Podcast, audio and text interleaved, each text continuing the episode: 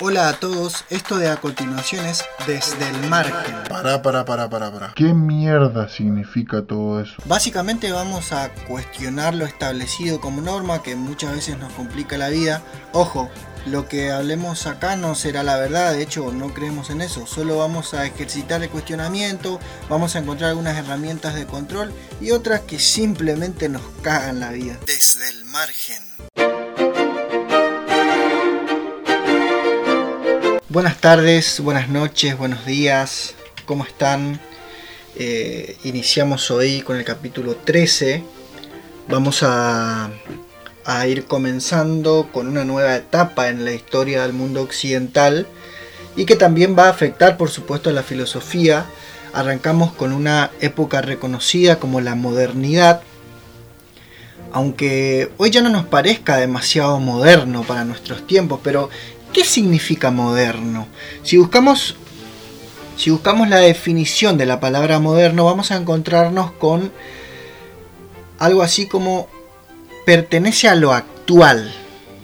Pero si analizamos esta definición vendría a ser lo actual siempre está relacionándose a lo viejo. Entonces, en este tiempo, en la historia es conocido como modernidad dado los cambios que sufrió la sociedad en relación a la, anterior etapa, que vendría a ser la Edad Media, que fue lo que estuvimos viendo en, los anteriores capítulos. Lo viejo en este caso vendría a ser la Edad Media o lo que pasaba o lo que había en la Edad Media. Vamos a hacer un, repaso por esos cambios que fueron sucediendo y que de alguna manera se toma como punto de referencia en la historia, donde termina la Edad Media e inicia la modernidad o la Edad Moderna. Depende del autor que vayamos a leer o a escuchar o a, ver, se toman diferentes acontecimientos por lo que vamos a, mencionar algunos de ellos. Como siempre aclaro, hay muchos que van a quedar afuera porque en esta etapa se produjeron muchos cambios realmente. Eh, por eso es que eh, se van a ir dando cuenta en lo que va de este capítulo y lo que viene de cómo fue de drástico es, ese cambio en, la sociedad y que de alguna manera nos, nos, afectó a nosotros también. No puedo dejar de aclarar acá que estos cambios, todos los que vamos a hablar hoy, suceden en Europa o, o también a favor de este continente y que afectó de alguna manera ya sea directa o indirectamente a América, o sea nosotros los que estamos en, este continente. ¿Cuándo inicia la, Edad Moderna? Iniciaría en el año 1492, no en ese año precisamente, sino alrededor de, de esos años ya vamos a ir viendo, con el descubrimiento de América bueno, descubrimiento, vamos a llamarle conquista o usurpación, mejor que, que es más aproximado a lo que realmente fue. Pero yo no voy, a, no voy a despreciar a los españoles que vinieron en aquellos tiempos, ya que si no lo hubieran hecho, yo y muchos de ustedes no estaríamos acá, porque para los que dicen que los españoles nos robaron, no. Los españoles robaron a los nativos americanos y nosotros somos producto, en muchos casos, de la mistura entre ambas culturas y sangre, por supuesto. Esto tampoco significa que yo esté festejando la usurpación y abuso por parte de los españoles, pero sería hipócrita de mi parte despreciarlos, ya que también forman parte de mi árbol genealógico y de la mayoría de ustedes también. Pero claro está que cada quien es libre de pensar y sentir lo que sea por quien sea y por, el acontecimiento que sea, ¿no es cierto? Tampoco quiere decir que siempre digo yo no tengo la, la verdad, ¿no es cierto? Simplemente es mi punto de vista. Pero bueno, no quiero desviarme del tema. Este acontecimiento provoca o desencadena un, un, enorme cambio en la manera de vivir y de pensar de las personas de la época. Imagínense que no solo acaban de comprobar que el mundo era redondo, sino que se halla un continente desconocido, más allá de que ya hayan habido gentes del antiguo continente que llegó antes que Colón. Pero bueno, este acontecimiento fue tomado como punto de referencia, no nos vamos a poner a cambiar eso ahora. Eh, y también hay que aclarar que no es que Colón pensaba que el planeta era redondo, sino que había un grupo de personas que ya pensaban esto. Pero no importa, no, no es el tema en cuestión hoy. El tema es que antes de este acontecimiento hubo otro que también venía produciendo cambios significativos que vendría a ser el renacimiento. ¿sí? Es un movimiento artístico donde lo que cambia es el punto, el punto principal que tendrían en, la Edad Media, que sería el tema religioso y teocentrista, y que pasa a, retomar o a renacer el arte que había en la antigua Roma o, la Grecia antigua también. De ahí el nombre Renacimiento, porque el arte renace en esta época. Acá, por ejemplo, una de las cosas que vuelve al arte, que, estas cosas estuvieron ausentadas por más de 15.000 años, cerca de 15.000 años mejor dicho, que son por ejemplo los desnudos. ¿No es cierto? Bien. Este, este acontecimiento tiene que ver con el arte y también produce un cambio significativo. Se producen otros cambios como por ejemplo el humanismo, la ilustración, donde se llevan a cabo grandes descubrimientos físicos, astronómicos, matemáticos, y, en nuevas ciencias, más precisamente. Descubrimientos que al aplicarse, o, mejor dicho, que se van aplicando y que posteriormente pasa a beneficiar al sector productivo y da lugar a la primera revolución industrial.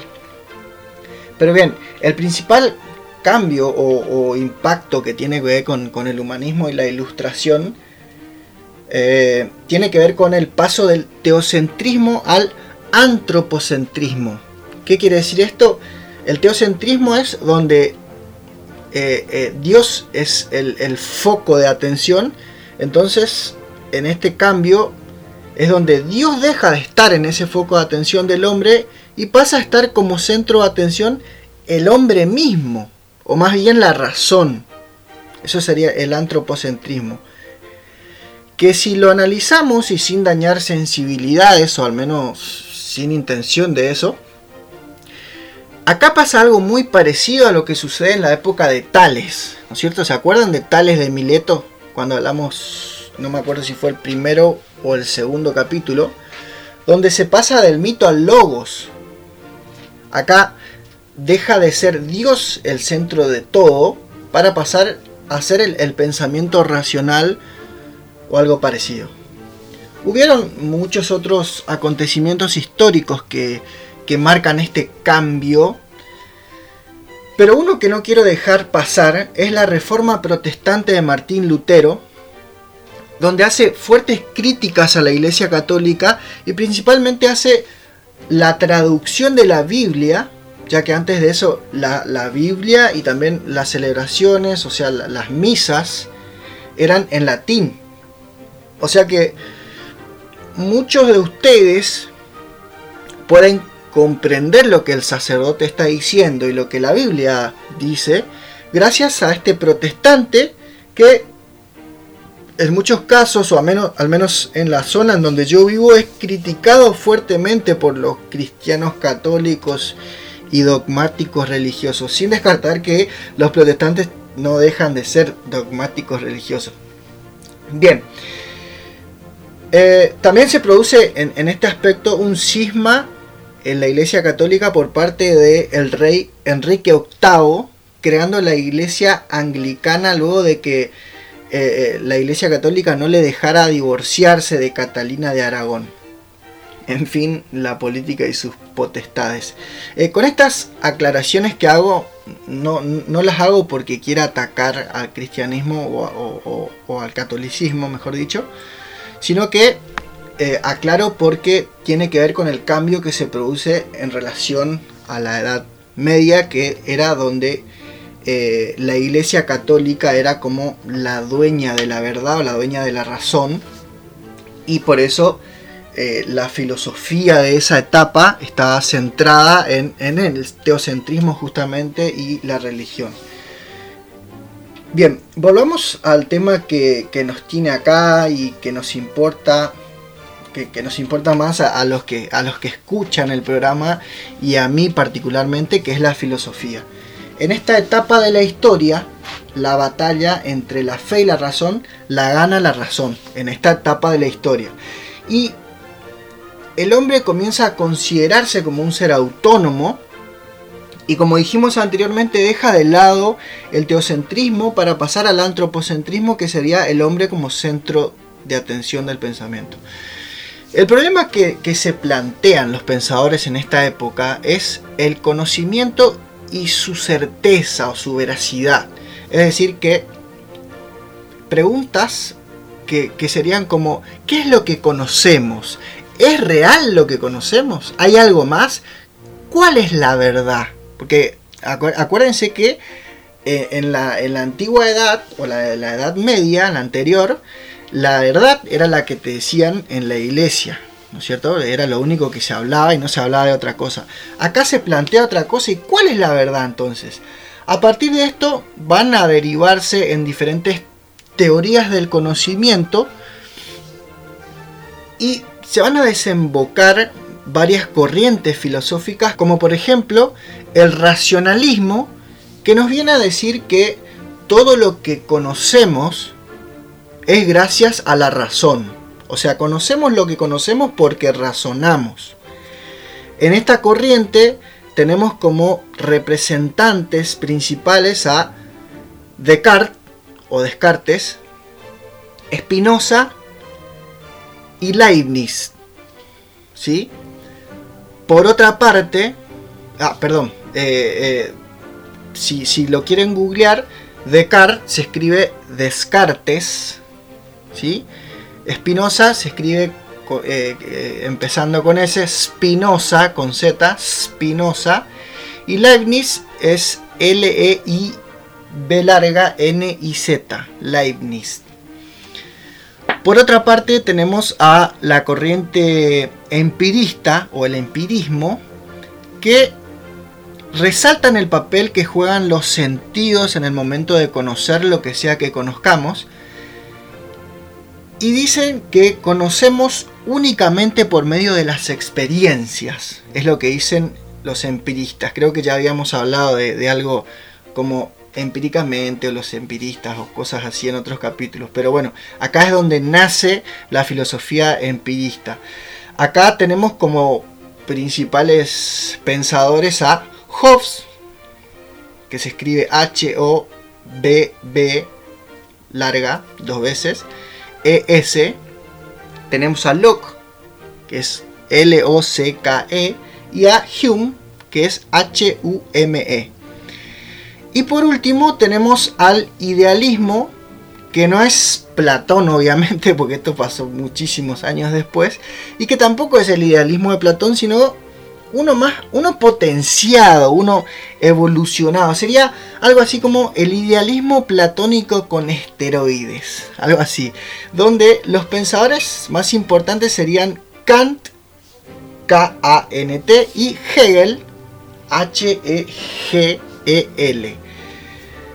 Lo que nos queda claro con esto que, vimos hoy, o lo que debería quedarles claro, sería que en esta etapa, y gracias a la filosofía moderna, tenemos o, vamos a tener a un nuevo mundo, diferente modo de ver al mundo, diferente modo de pensar y de, de ser fundamentalmente, un nuevo hombre, que como dijimos inicia con diferentes tipos de ciencias nuevas como la astronomía y demás. Tengan en cuenta que esta es la época en que aparece Copérnico, por ejemplo.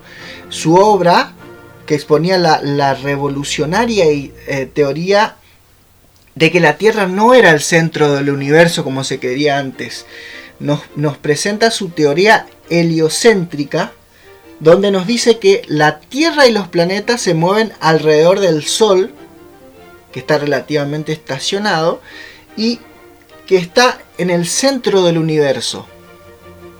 Históricamente el, heliocentrismo se oponía al geocentrismo, que como dijimos eh, colocaba a, a la Tierra en el centro del universo. Bien, este fue el capítulo donde abrimos eh, la edad moderna y la filosofía moderna. Eh, en los próximos capítulos vamos a estar eh, retomando o profundizando algunos de los pensadores que estuvimos mencionando. Vamos a ver si podemos profundizar a, todos los que mencionamos. particularmente en el capítulo que viene vamos a estar viendo eh, a este fantástico pensador que, corresponde a la, corriente del racionalismo, vamos a ver al que fue reconocido como el héroe del pensamiento moderno, que fue René Descartes. Buenas tardes.